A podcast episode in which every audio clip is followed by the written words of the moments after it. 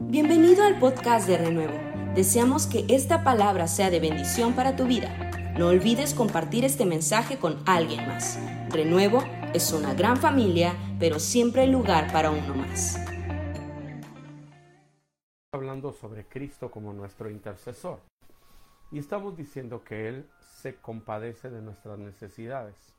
Y así como dice Isaías 63:9, en la angustia nuestra, Él fue angustiado. Eso dice la palabra. Significa pues que Dios está interesado en nuestra vida. No somos como que miembros de una iglesia, de una congregación. Somos hijos con una herencia.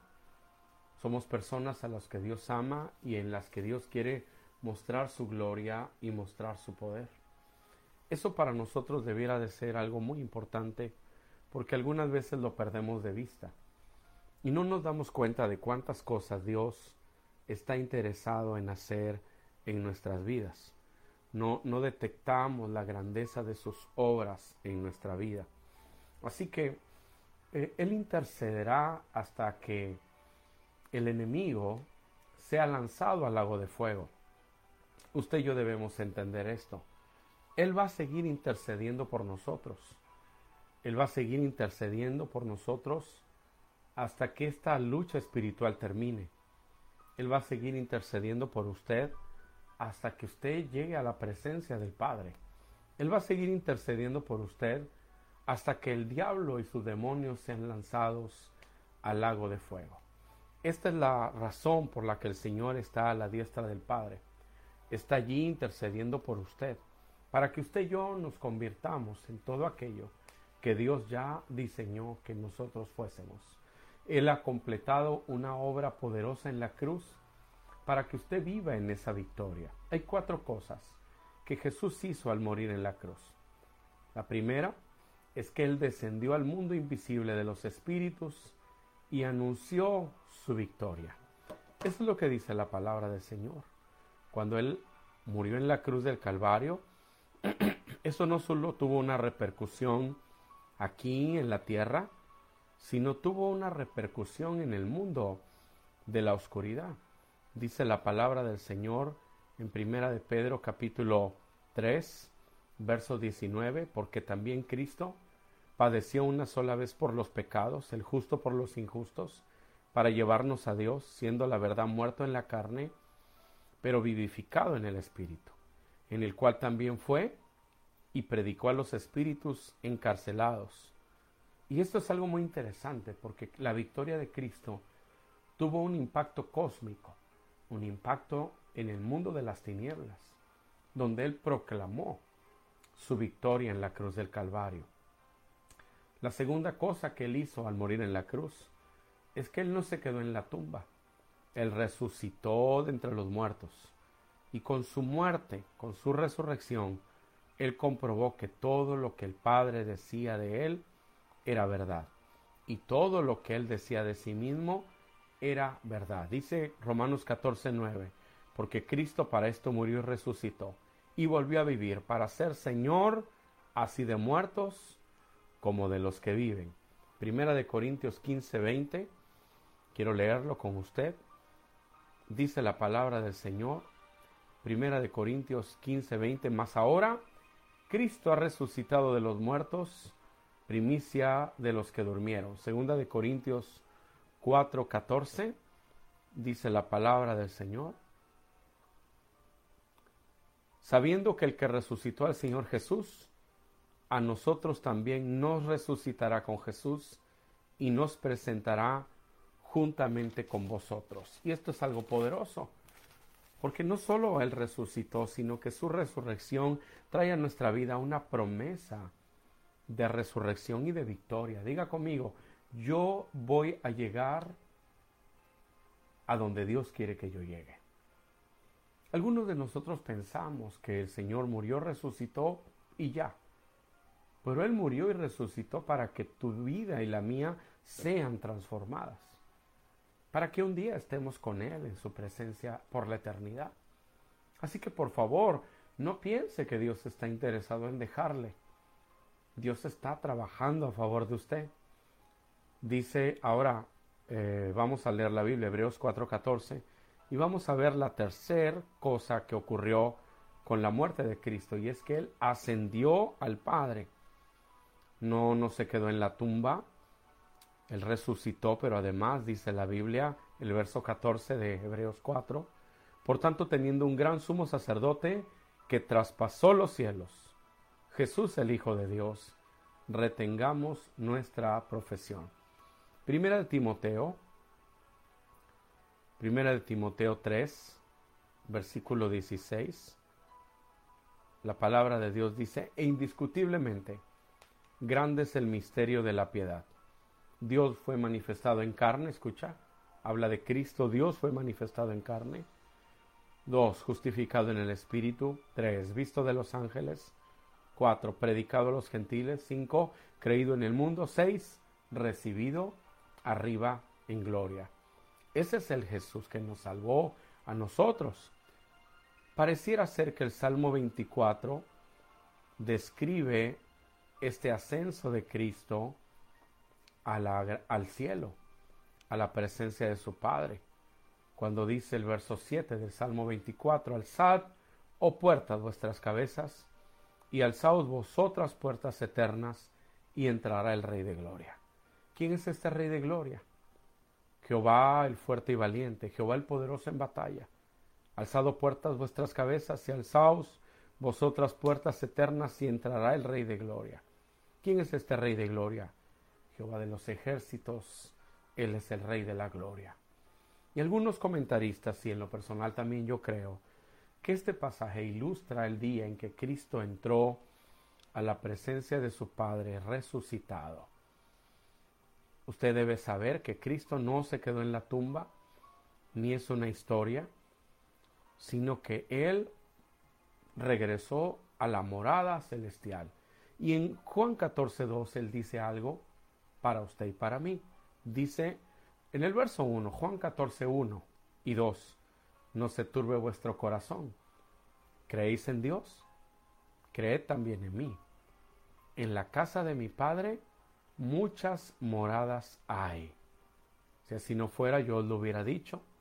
Voy pues a preparar lugar para vosotros.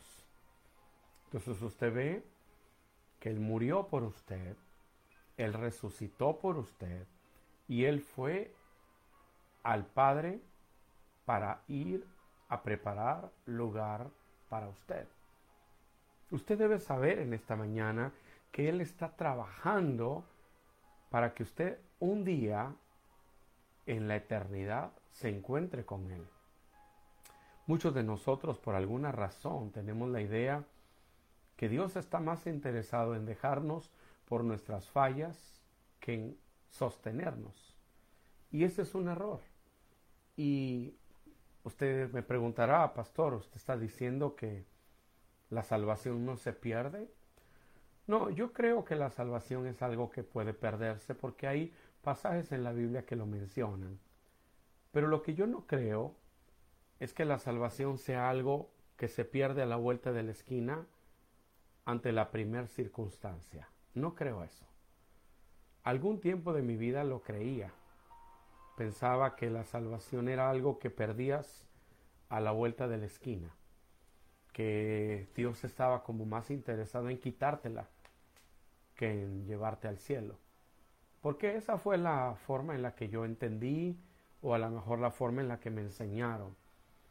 Entonces yo siempre tenía miedo de que Dios me dejara. Me dejaba, cada mañana me dejaba, cada día me dejaba. Así que un día Dios me habló. Y Dios me dijo, yo nunca te voy a dejar. No me malinterprete, si yo renuncio a Dios, si yo me voy al mundo, obviamente yo tendré consecuencias y una de ellas es que perderé esta relación con Dios, pero pero de que él está interesado en dejarme no. Él ha hecho un pacto conmigo que costó la sangre de Cristo.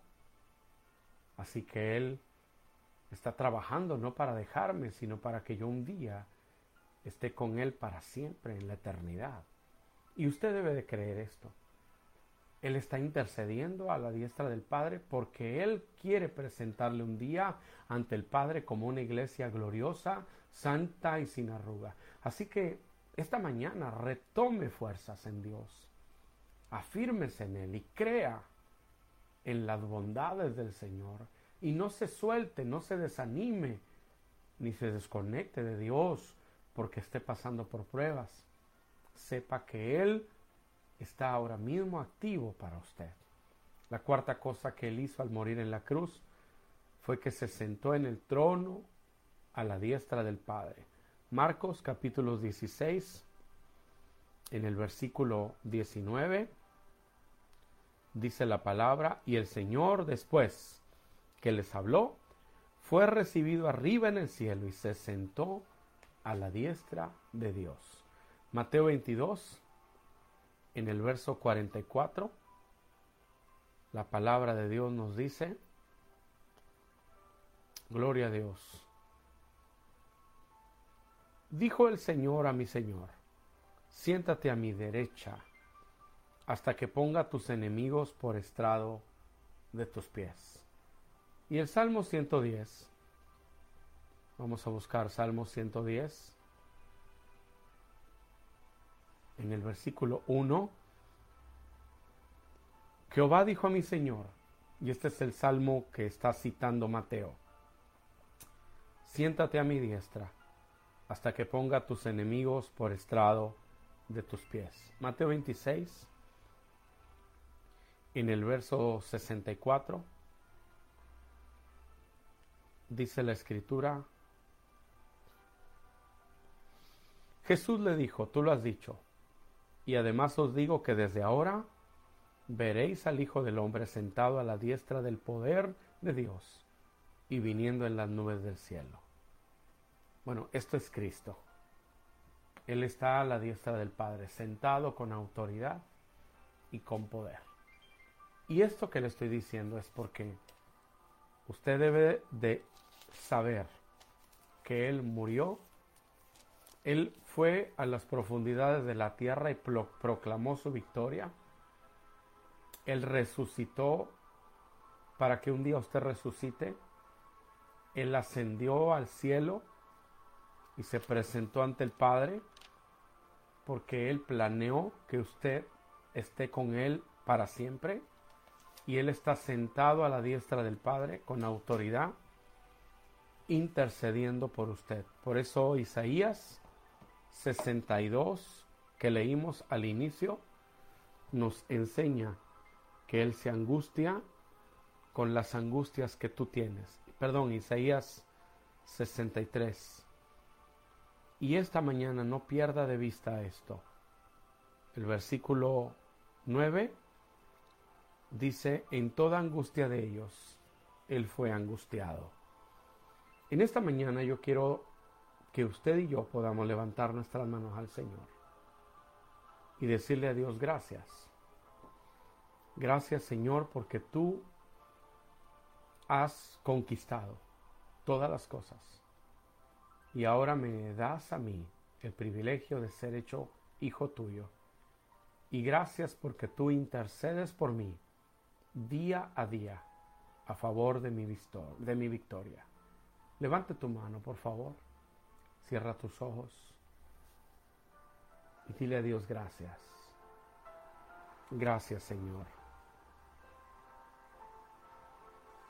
Dile a Dios Señor, hoy acepto tu palabra.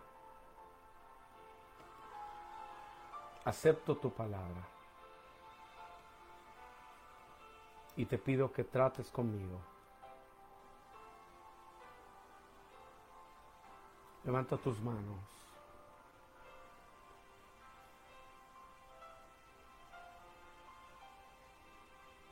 recibe.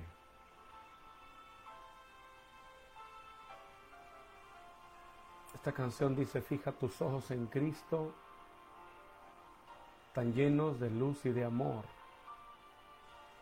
y lo terrenal sin valor será a la luz del precioso Jesús.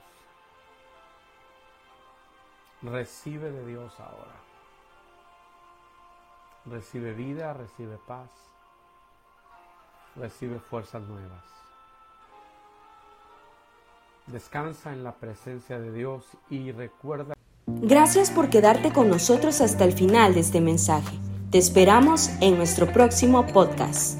Renuevo es una gran familia, pero siempre hay lugar para uno más. Bendiciones.